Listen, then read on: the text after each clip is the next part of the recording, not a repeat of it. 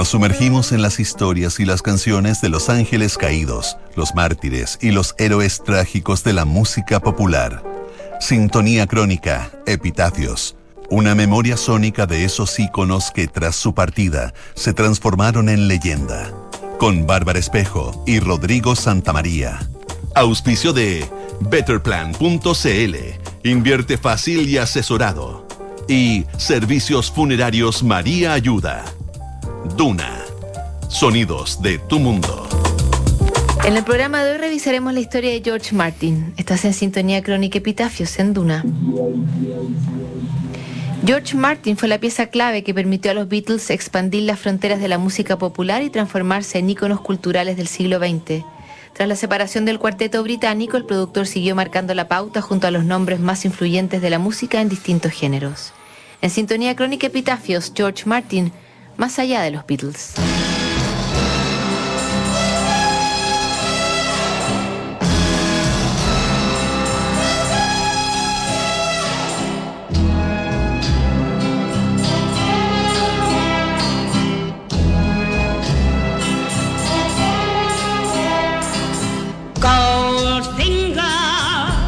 1999, cuando ya miraba su carrera por el espejo retrovisor y veía cercano el retiro, George Martin estaba promocionando el disco In My Life, que tomaba un puñado de canciones de los Beatles y las reinventaba a través de arreglos y recitaciones de actores como Sean Connery, Robin Williams o Jim Carrey. En ese tiempo un periodista le preguntó si tuvo el toque de Midas como productor de los Beatles, pero Martin le contestó con la modestia que lo caracterizaba. Al principio mi rol era dar una forma y ayudar en las partes instrumentales, también en las introducciones y redondear los finales.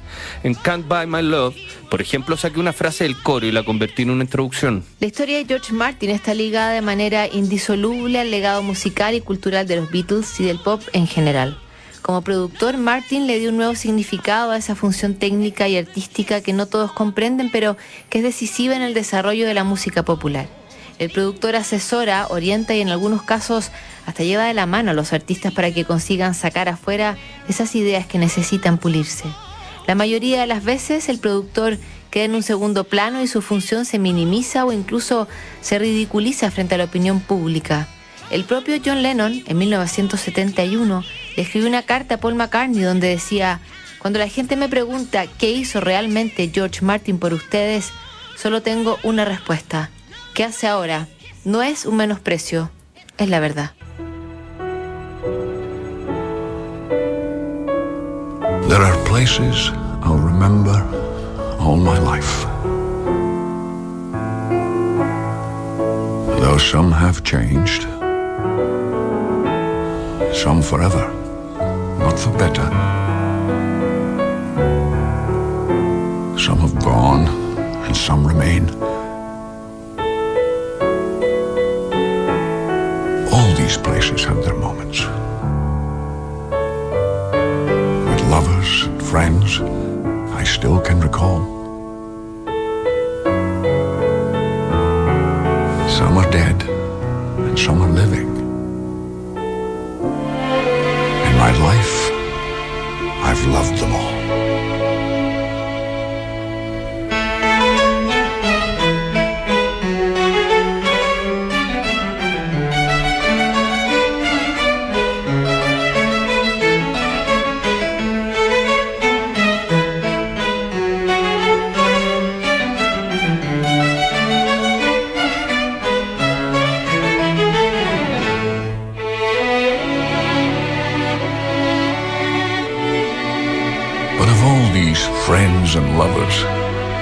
No one compares with you.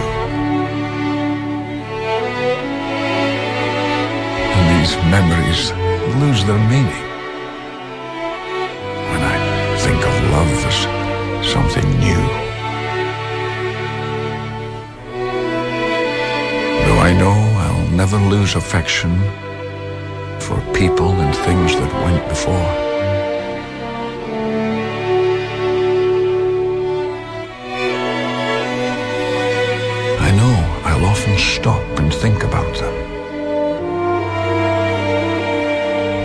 Life,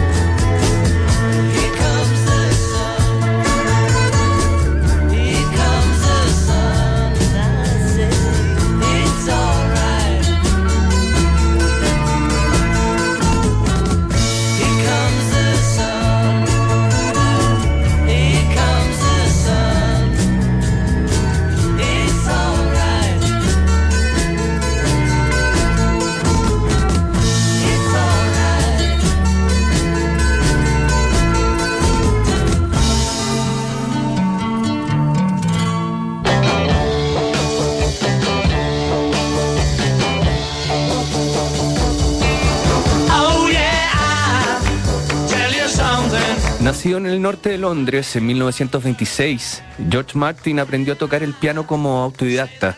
Casi al final de la Segunda Guerra Mundial hizo su servicio militar en la aviación naval, donde estuvo hasta 1947, cuando se inscribió en una academia de música y arte.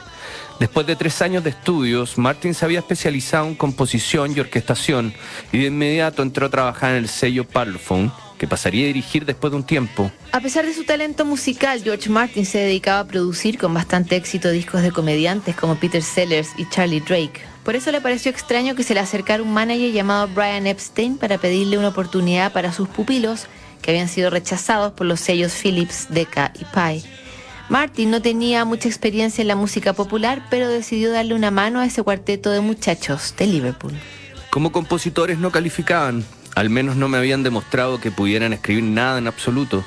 Love Me Do me pareció bastante pobre, pero era lo mejor que podíamos hacer, porque no tenían nada más y yo tampoco tenía nada más que ofrecerles. Como intérpretes eran correctos, podían tocar la guitarra bastante bien y tenían un sonido desinhibido. Fue después de hacer Love Me Do cuando me empeñé en encontrar una canción de éxito para ellos. Palabras de George Martin a la revista Melody Maker donde relataba su experiencia a cargo de la producción en los primeros días de los Beatles.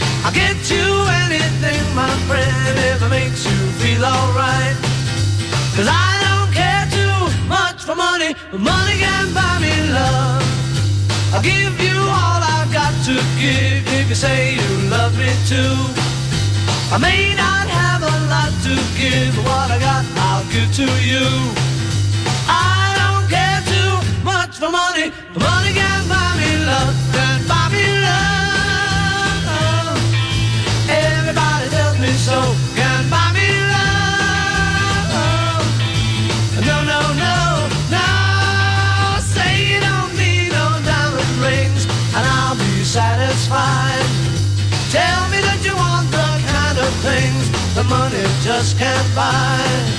I don't care too much for money.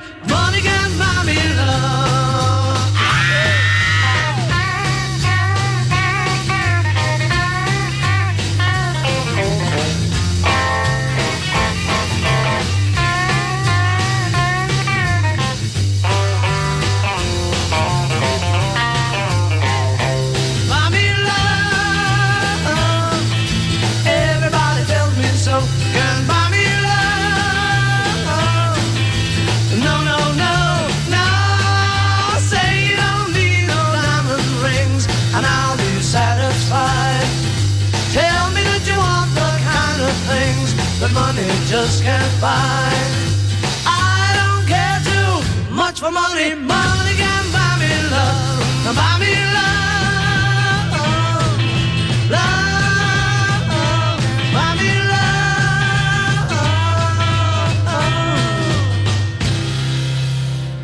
What's it all about, Alfie?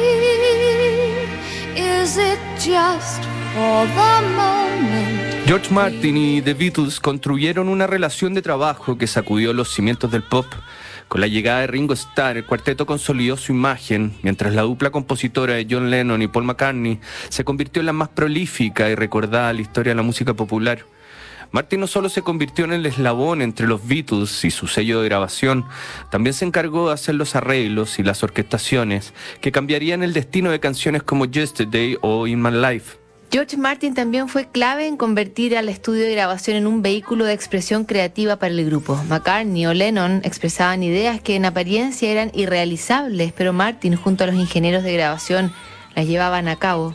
El disco Sgt. Pepper's Lonely Hearts Club Band se transformó en la expresión máxima de cómo el estudio podía tener una importancia tan gravitante en la música popular. Al mismo tiempo, ese álbum mostró las primeras grietas entre Martin y sus pupilos. De hecho, la canción She's Living Home fue la primera en no contar con los arreglos de George Martin porque no estaba disponible en ese momento y Paul McCartney no lo quiso esperar. George Martin tampoco tuvo gran relevancia en la realización de Let It el disco que cargó con el quiebre inminente en la banda de Liverpool y que está documentado con gran detalle en la docuserie Get Back de Peter Jackson. Cuando las relaciones de los Beatles estaban casi en punto muerto, las cintas fueron entregadas a Phil Spector, que les agregó orquestaciones excesivas y muros de sonido que terminaron por destruir el sentido original de las canciones. Pero el anuncio final de los Beatles no sepultó la carrera de George Martin.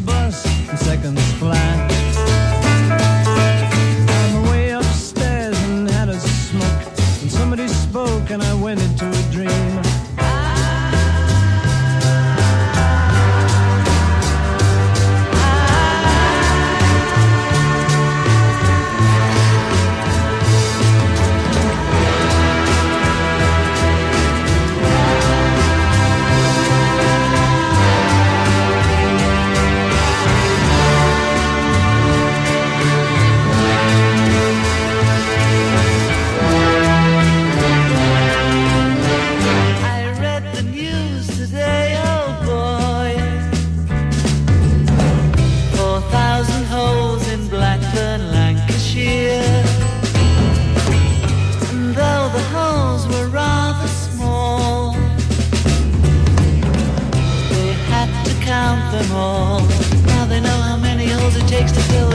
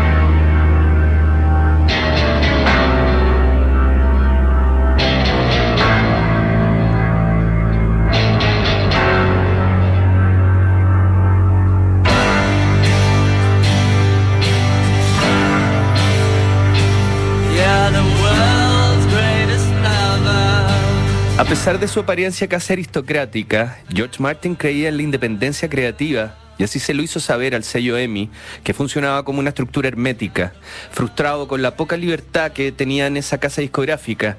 Y con un éxito que no se traducía en dinero, Martin formó en 1965 su propia compañía de producción llamada Associated Independent Recordings, o simplemente Air Air nunca se transformó en un sello discográfico convencional, sino que trabajaba en alianza con otros sellos y también terminó convertido en un estudio de grabación de primer nivel en el centro de Londres. En Air se grabaron discos de Pink Floyd, Roxy Music, Genesis, Sex Pistols y Queen, además del tema principal de la película de James Bond Live and Let Die, que interpretó Paul McCartney, Los Wings, y que produjo el propio George Martin. En la década del 70, Martin había diversificado su sonido y estaba a cargo de grupos que iban desde el folk pop acústico como América hasta el jazz rock y la fusión. Aunque John Lennon hubiera dicho cínicamente que Martin había desaparecido después de los Beatles, los trabajos de Jeff Beck, Celine Dion, José Carreras, Chip Trick, Ultravox y Kate Bush, entre muchos otros, mostraban lo contrario.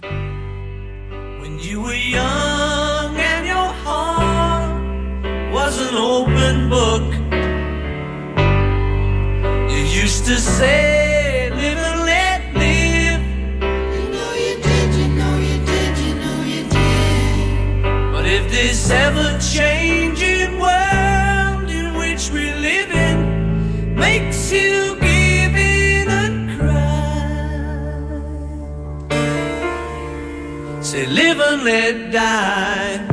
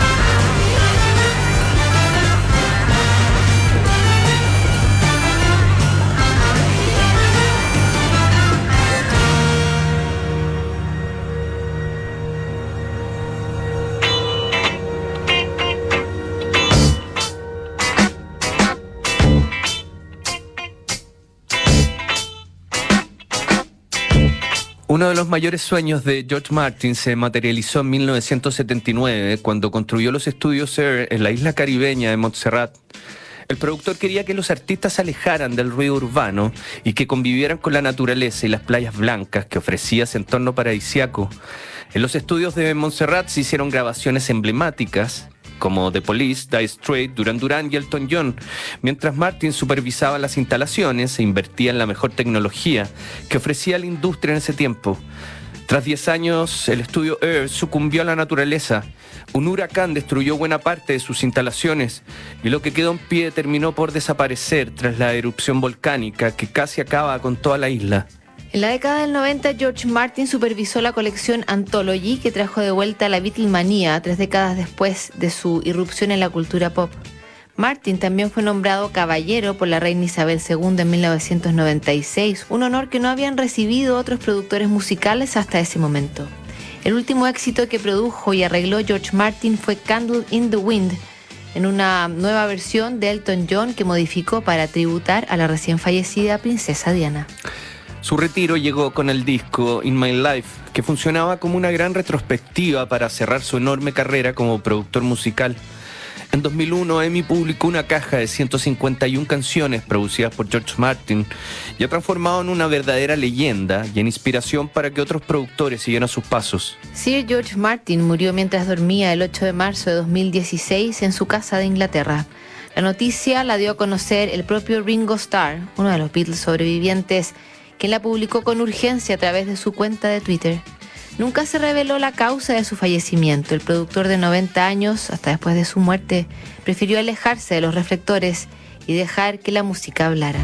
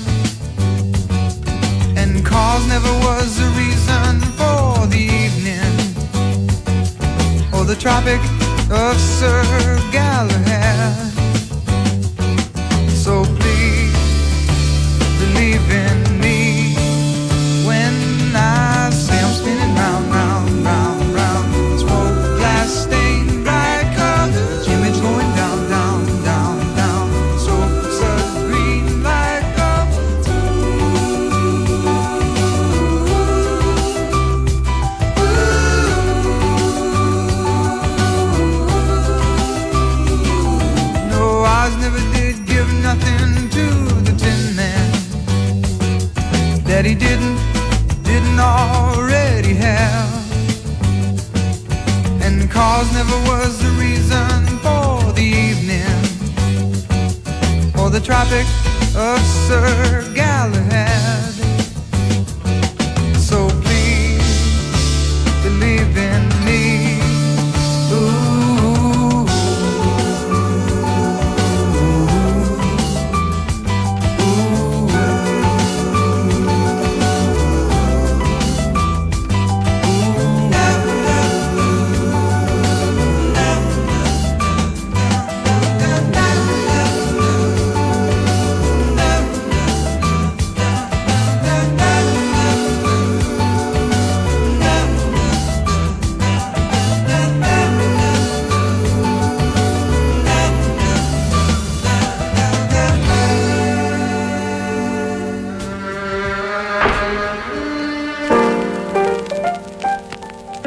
nuestra crónica de hoy revisamos la historia de George Martin.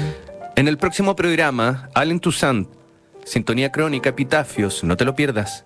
Betterplan.cl es la única plataforma que te ayuda con tus inversiones, combinando tecnología con la mejor asesoría. Betterplan.cl invierte fácil y asesorado. ¿Sabías que puedes comprar de forma anticipada los servicios funerarios de María Ayuda? Entrégale a tu familia la tranquilidad que necesitan y estarás apoyando a cientos de niños de la Fundación María Ayuda. Convierte el dolor en un acto de amor. Cotiza y compra en www.funerariamariaayuda.cl. Siguen aquí los sonidos de tu mundo. Estás en Duna 89.7.